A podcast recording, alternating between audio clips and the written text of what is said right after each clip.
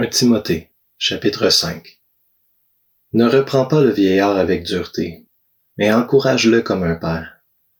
Encourage les jeunes gens comme des frères, les femmes âgées comme des mères, celles qui sont jeunes comme des sœurs, en toute pureté. Honore les veuves qui sont vraiment veuves. Si une veuve a des enfants ou des petits-enfants, qu'ils apprennent à exercer la piété d'abord envers leur propre famille, et à rendre à leurs parents ce qu'ils ont reçu d'eux car cela est agréable à Dieu.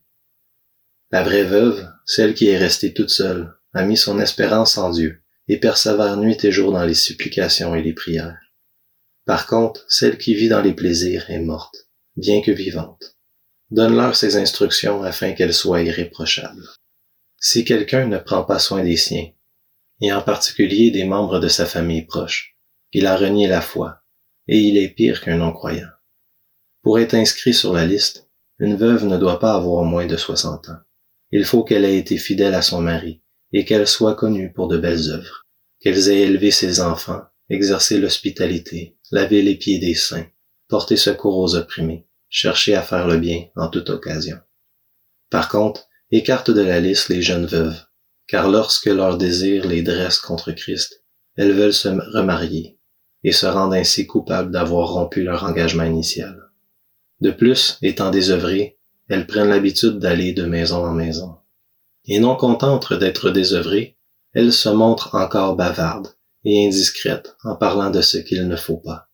Je veux donc que les jeunes veuves se marient, qu'elles aient des enfants, qu'elles dirigent leur maison, qu'elles ne donnent à l'adversaire aucune occasion de dire du mal de nous.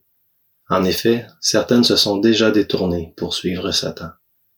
Si un croyant, homme ou femme, a des veuves dans sa famille, qu'il les assiste et que l'Église n'en ait pas la charge afin qu'il puisse aider celles qui sont vraiment veuves. Que les anciens qui dirigent bien soient jugés dignes d'une double marque d'honneur, surtout ceux qui travaillent à la prédication et à l'enseignement. En effet, l'Écriture dit, Tu ne mettras pas de muselière au bœuf quand il foule le grain. Et l'ouvrier mérite son salaire. N'accepte pas d'accusation contre un ancien, si ce n'est sur la déposition de deux ou trois témoins. Ceux qui pêchent, reprends-les devant tous, afin que les autres aussi éprouvent de la crainte. Je t'en supplie devant Dieu, devant le Seigneur Jésus-Christ et devant les anges élus.